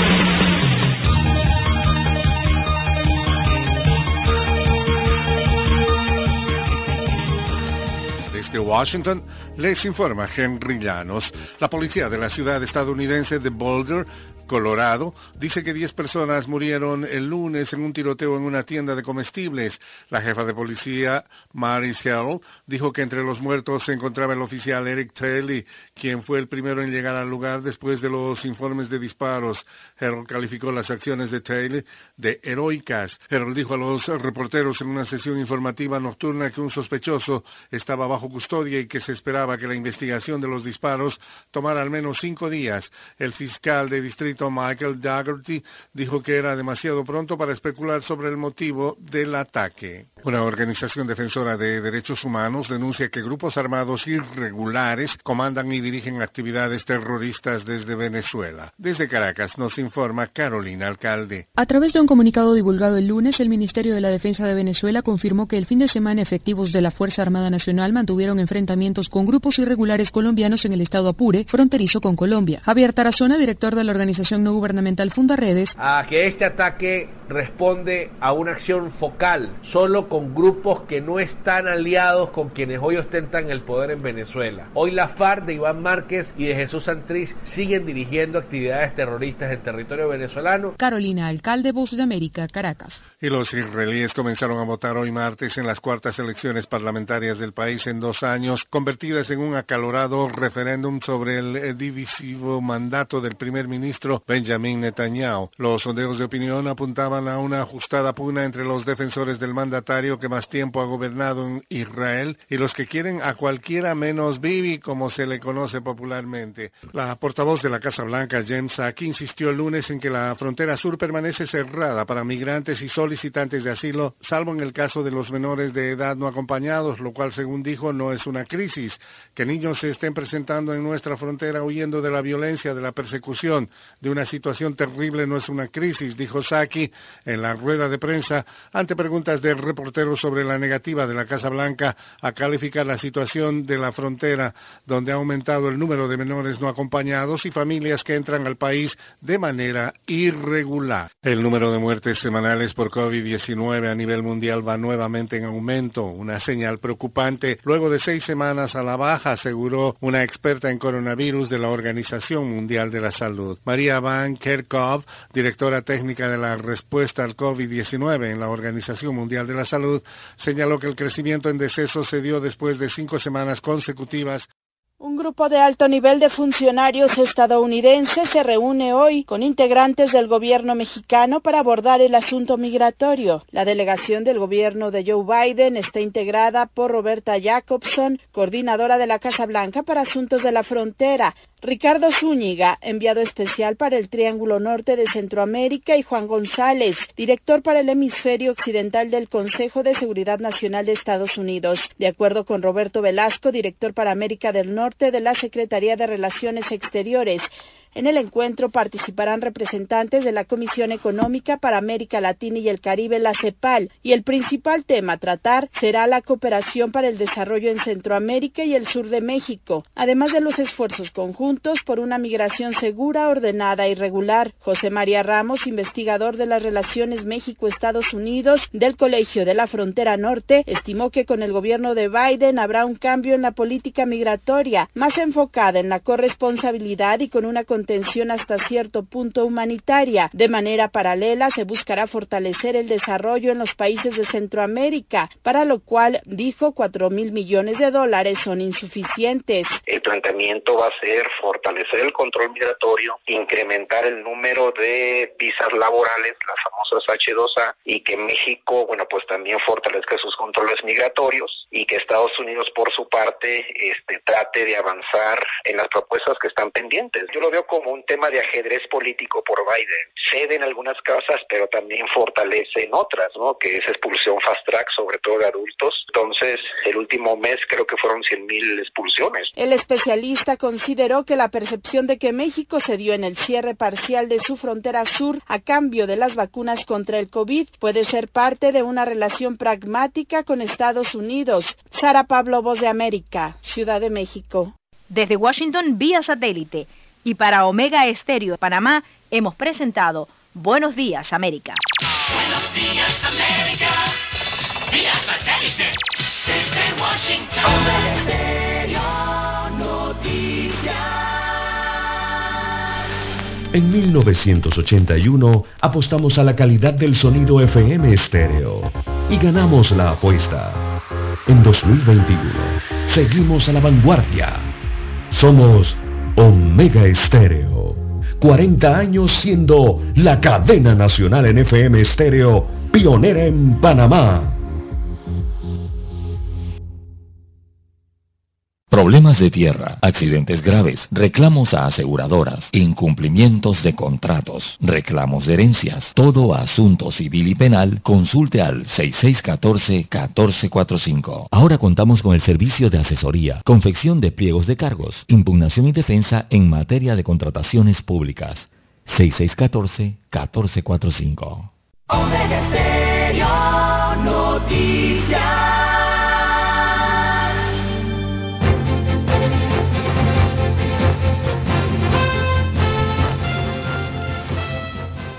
Bueno, me siguen escribiendo personas preocupadas por la falta de medicamentos en la caja de Seguro Social y creo oportuno leer la nota que está Lara hoy en el diario La Estrella de Panamá bajo la rúbrica de la periodista Marlene Testa y voy a leerla para que ustedes mismos saquen sus propias conclusiones.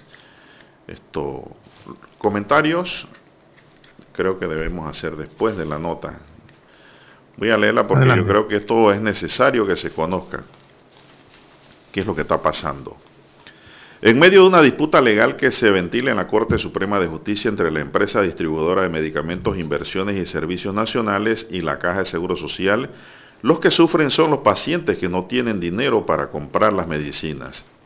A esa conclusión llegó Gina Román, directora de planificación de la Caja de Seguro Social, quien agregó que en medio de todo esto la gente se muere. Esa es la realidad, dice. Con estas duras palabras reaccionó la funcionaria en entrevista de TVN ante la decisión de la Corte de admitir la demanda que presentara la empresa antes señalada por una licitación de 400 renglones de medicamentos a un costo de 160 millones de dólares. Se trata de medicamentos que deben ser dispensados a los asegurados durante 2021 para tratamientos contra la hipertensión arterial, diabetes y otras enfermedades graves. Román califica la situación como compleja, que deja a la administración de la Caja de Seguro Social con las manos atadas para abastecer las medicinas a, los pacientes. ¿De qué me vale buscar precios competitivos si con estas acciones nos llevan a comprar directamente en el mercado a precios más caros? dijo la funcionaria. Por eso apela a la parte humana de quienes impulsaron este recurso legal ante la Corte, es decir, ante la oh. empresa, ¿no? Y eso no es todo. Según Román, comprar a precios de mercado hace casi imposible que se pueda abastecer de medicamentos a toda la población asegurada. Sin embargo, la empresa, a través de su abogado Ángel Álvarez, asegura que quienes actúan de forma inhumana son los de la administración de la Caja de Seguro Social. Lao Cortés, administrador de la Caja de Seguro Social, ha hecho todo para satisfacer sus intereses personales y ahora aboga por la necesidad de medicinas, dijo Álvarez al tiempo que pide su renuncia también. Y es que según el jurista, es falso que la licitación por los medicamentos se haya paralizado por la decisión de la Corte de admitir la demanda que interpuso en representación de la empresa INSA S.A.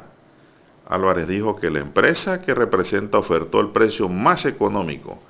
Según el abogado se puede seguir el procedimiento con el pliego de cargo original que estableció las reglas del juego de la contratación por los medicamentos en la caja de seguro social, por lo que se discute por lo que se discute es adendas de última hora, incluida 15 días antes del acto público, para exigir requisitos que no están en la ley.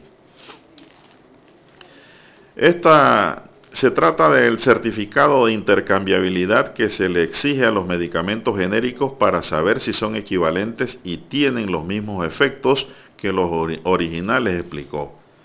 Según Enrique Lao Cortés, la empresa demandante recurrió, a la Corte en contra del requisito del certificado de intercambiabilidad, lo que obliga a la institución a comprar a precios más elevados. Mientras que Álvarez alega que la empresa presentó el certificado de intercambiabilidad argumentando que lo ocurrido es que la adenda demandada imponía un certificado emitido por organizaciones internacionales que a pocos días de la licitación era imposible cumplir. El abogado adjuntó como prueba tres opiniones en contra de la adenda presentada por la Administración de la Caja de Seguro Social, entre estas las del procurador de la Administración Rigoberto González, quien advirtió hace varios años que los requisitos en licitaciones de la Caja de Seguro Social no previstos en la ley 1 de medicamentos son ilegales. También hay otras dos opiniones, la de la Autoridad de Protección al Consumidor y la de la Dirección de Farmacias y Drogas del Ministerio de Salud, que respalda al demandante al destacar que los requisitos exigidos en la adenda no son necesarios y no deben exigirse porque no están en la ley. Bueno, ante estas dos opiniones prevalece el procurador, ¿no? Es el abogado del Estado. Sí, el, problema está en el certificado de intercambiabilidad, entonces.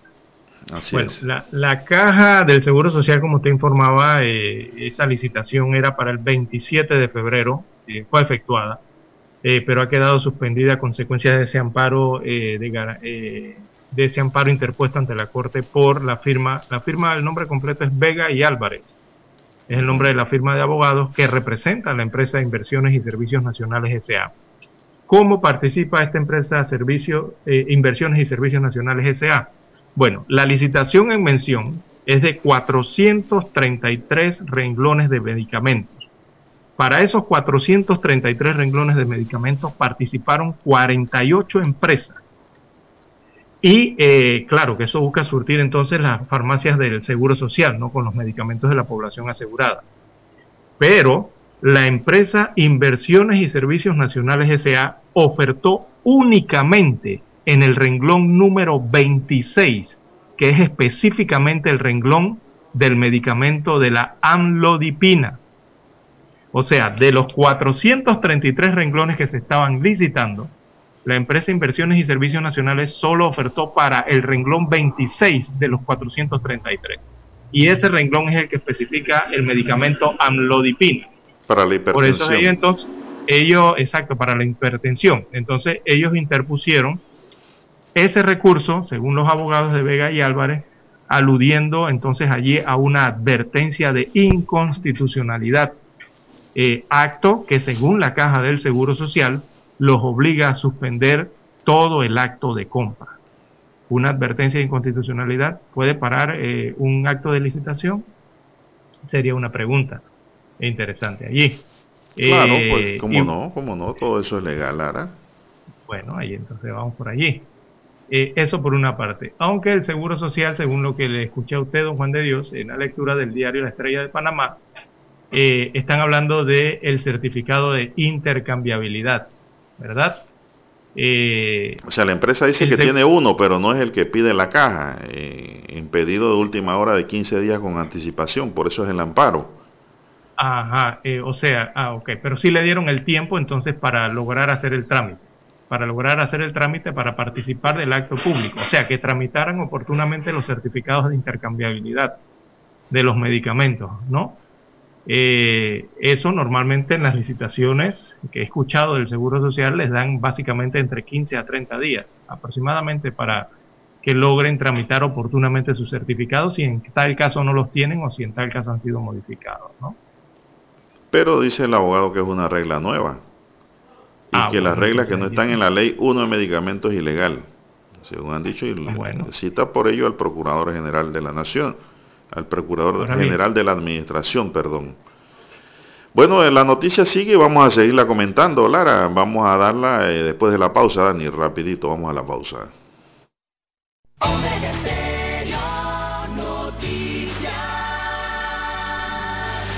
Omega Estéreo presenta el reportaje internacional vía satélite desde Washington.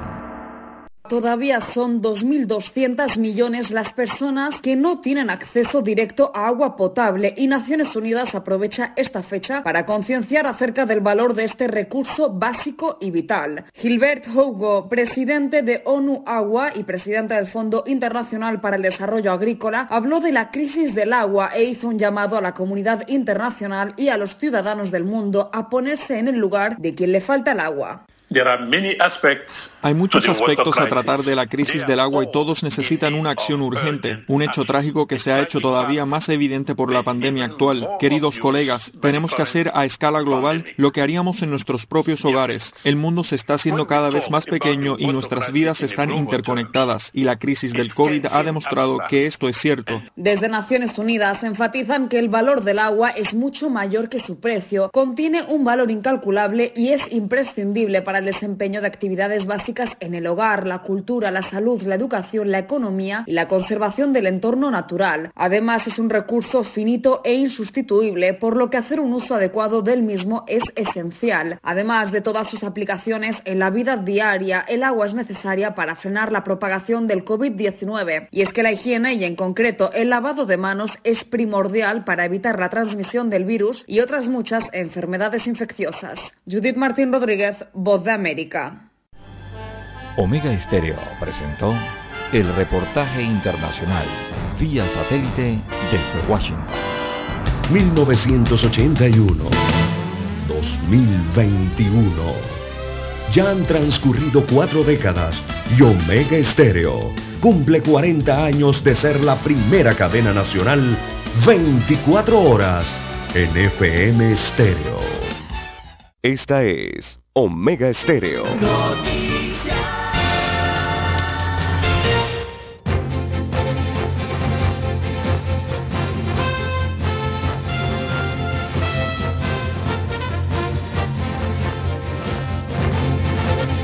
Bien, señoras y señores, continuamos 7.17 minutos. Estamos viendo por qué no hay medicamentos, Lara, en las farmacias de la Caja de Seguro Social, medicamentos importantes para la hipertensión y la diabetes. Eh, Roger Varés, presidente del Comité de Protección al Paciente y Familiares, está convencido de que la batalla legal compromete la salud de los asegurados. Los pacientes estamos sufriendo, dijo. Al final de toda esta pelea, el que sufre es el paciente que no tiene sus medicamentos y que no tiene dinero para comprarlo en farmacias privadas, concluyó. Esto es cierto, eso lo hemos dicho aquí y es uno de los problemas que afecta la salud de los pacientes. Francisco Bustamante, su director de la caja, se habló también y se comprometió a que los pacientes no se van a quedar sin medicamentos. Eso no está en el panorama, añadió. Incluso no descartó entre las opciones una ley de emergencia para adquirir los medicamentos para atender a la población asegurada. Bueno, échele, échele por allí a la ley de emergencia. Eh, no puede haber desabastecimiento realmente porque está en juego la salud de los panameños. Por otro lado, habló también, dígame. ¿Sí? sí, si es por el certificado de intercambiabilidad, entonces lo que vamos a ver allí es la constante lucha ¿no? de los temas de los medicamentos genéricos, eh, los genéricos de marca, eh, frente a, los, a estos innovadores o medicamentos de marca. Por allí va la intercambiabilidad eh, de estos certificados. Bueno, también habló la diputada Zulay Rodríguez, ella se sumó a las voces que responsabilizan a la administración de la, de la Caja de Seguro Social por desabastecimiento de medicamentos, por esta controversia legal. Esta licitación se realizó bajo la premisa de malos manejos en el proceso que realizó la Caja de Seguro Social, dijo la diputada, a juicio de Rodríguez, estas adendas son irregulares porque contradicen lo establecido por la Organización Mundial del Comercio y comentó que ya hay quejas de otros países también. Las declaraciones de Rodríguez se dieron en el periodo de incidencias del lunes 22 en el Pleno de la Asamblea Nacional. Bueno, ya sé el aspecto político. Eh, el tema aquí, Lara, es que añadiéndole como quien dice un poquito más de condimento al problema, es que la Corte tiene que resolver esto, Lara, vía emergencia también, concediendo la razón al amparista o negándosela, porque está en juego una situación que no permite ir más allá porque el tiempo es el peor enemigo para toda persona. El tiempo sin medicamento, el tiempo sin, sin medicamento es el peor enemigo para toda persona que padece hipertensión o diabetes o cualquier otra enfermedad crónica es el derecho a la vida. Es el, derecho, a la, vida. así es. Y no puede Está ser por arriba del derecho a, los otros, supongo, el tema de la de bueno, la distribución de los negocios, el comercio que se hace con esto, todas esas otras situaciones. Creo que por arriba está el derecho a la vida. Y ahí por ahí es donde debe tomar la Corte Suprema de Justicia esta situación. No, y darle prioridad al tema. Nadie va a cuestionar la priorización que se le dé al tema sobre cualquier otro caso, cualquier otro amparo. Este es un tema supremamente necesario en poder resolver. Nos preguntan acá eso de intercambiabilidad, ¿de qué se trata? Bueno, mire, eh, en el tema de los medicamentos, eh, o sea, una medicina o un medicamento, un fármaco, se considera que es intercambiable si se puede administrar o, se puede dispensar en lugar de otro producto clínicamente equivalente. De eso se trata los certificados de intercambiabilidad, intercambiabilidad. Son esos documentos que se utilizan eh, en las diversas autoridades de salud en diversos países del mundo. Esto no simplemente ocurre en Panamá, ocurre en todos los países del mundo. Son esos documentos que garantizan que el medicamento es bioequivalente. Entonces ahí entra el tema de los medicamentos genéricos y los otros medicamentos que tanto hablamos nosotros en el país que son de marca, ¿verdad? Entra toda esa situación allí. Eh, por ejemplo, los medicamentos genéricos para ser aprobados en el país necesitan de una certificación de intercambiabilidad, esa precisamente de la cual están hablando en esta licitación. Eh, ¿Quién emite eh, cuáles son los nombres de los medicamentos o los medicamentos? Eso lo autoriza el regulador. En este caso ya sabemos quién es el regulador. Son los que emiten la lista entonces de medicamentos que han sido demostrados en el país que son bioequivalentes entonces eso afecta a todos estos rubros, todos estos temas, ¿no? Eh, porque recordemos que gran parte de la materia prima o gran parte de los medicamentos que eh, no, no se fabrican aquí en Panamá. Muchos de estos medicamentos vienen de distribuidoras internacionales eh, y el problema también está en cómo se da toda esa cadena ¿no? de suministro de distribución en el país para introducir las medicinas a Panamá. Y los certificados de intercambiabilidad tienen que ver mucho en esas situaciones. Bueno, el abogado dice que sí, ellos presentaron un certificado de intercambiabilidad, pero el que quiere el seguro es un certificado eh, emitido por organizaciones internacionales. Y eso en pocos días es imposible de conseguir. Entonces digo... Exactamente, porque el seguro entonces lo que se está tratando de asegurar es que los medicamentos que van a adquirir en la licitación están viendo quién los produce, eh, bajo qué investigaciones se han producido, me refiero a desarrollos científicos en este caso, eh, eh, cómo son sus moléculas, le están pidiendo todo esto en el certificado de intercambiabilidad internacional en este caso, ¿no? Que son todos esos estudios clínicos, todo eso, cómo llegaron para que exista, por ejemplo, en este caso, la amlodipina. Entonces todo eso lo tiene ese certificado de intercambiabilidad y la seguridad que tiene para ser eh, administrado o consumido por un ser humano, en este caso, lógico, ¿no? Así que todo eso es un proceso. Pero el problema no está allí, Lara. El problema no está allí. El problema ¿no? está allí. El problema está ah, en, la adenda, en la adenda que han creado con poco tiempo para aportar ese documento. Por ahí es donde está el problema. Y, el problema real y de fondo es que las personas hipertensas y con diabetes pues ya están sufriendo los efectos al no tener el medicamento y no poder comprarlos en las farmacias privadas que tienen precios que están por el cacho de la luna. Así que esto es muy difícil, es muy difícil para la población lo que se está viviendo en estos momentos en materia de medicamentos en la caja de seguro social. Y que se va a grabar. A pesar de que dice el, pero lo que no se va en lágrimas se va en suspiro, Lara. Según entiendo, lo que busca la caja de seguro social es conseguir buenos medicamentos a mejor costo. Pero ahora van a tener que comprarlo de manera directa a las farmacias privadas, al precio en que ellos venden, a precio de mercado, o sea, precios altos. Entonces lo que no se va en lágrimas, se va en suspiro. Lo que se quieren ahorrar acá, ahora lo tienen que gastar por acá porque no pueden dejar el mercado de farmacias desabastecido en la institución ante tantas necesidades que tienen los ahora bien, lo, y diabéticos. Que, lo que sí debería, sí, lo que sí debería determinar bien que esa esa precisión sí no la tengo en los comunicados que ha emitido el Seguro Social es cuánto tiempo le dieron a las empresas que querían participar de este acto eh, cuánto tiempo oportuno le dieron para que ellos precisamente, oportunamente, tramitaran esos certificados de intercambiabilidad de medicamentos. 15 días, dice el abogado. Ah, sí, 15 días. Dice el abogado, yo mantengo lo que dice él. días no está como mucho mucho tiempo para nada. 15 días no es nada, no se puede conseguir. y ahora en tiempo de pandemia es peor, que todo está lento. Sí, eh, allí creo que las autoridades del Seguro Social, bueno, tendrían que explicar un poquito más eso.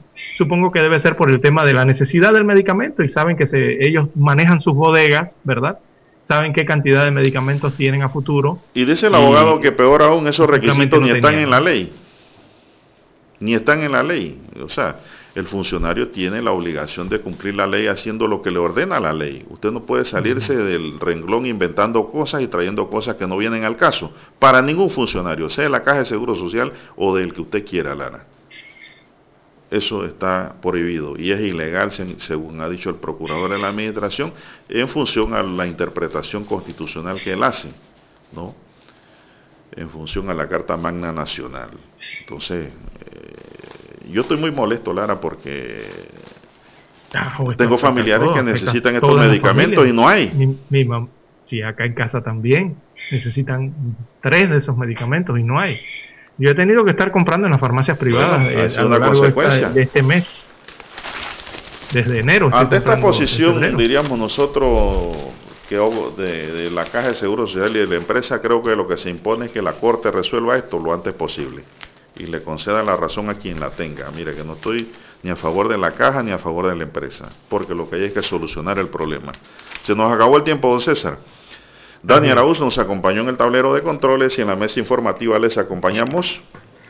César Lara.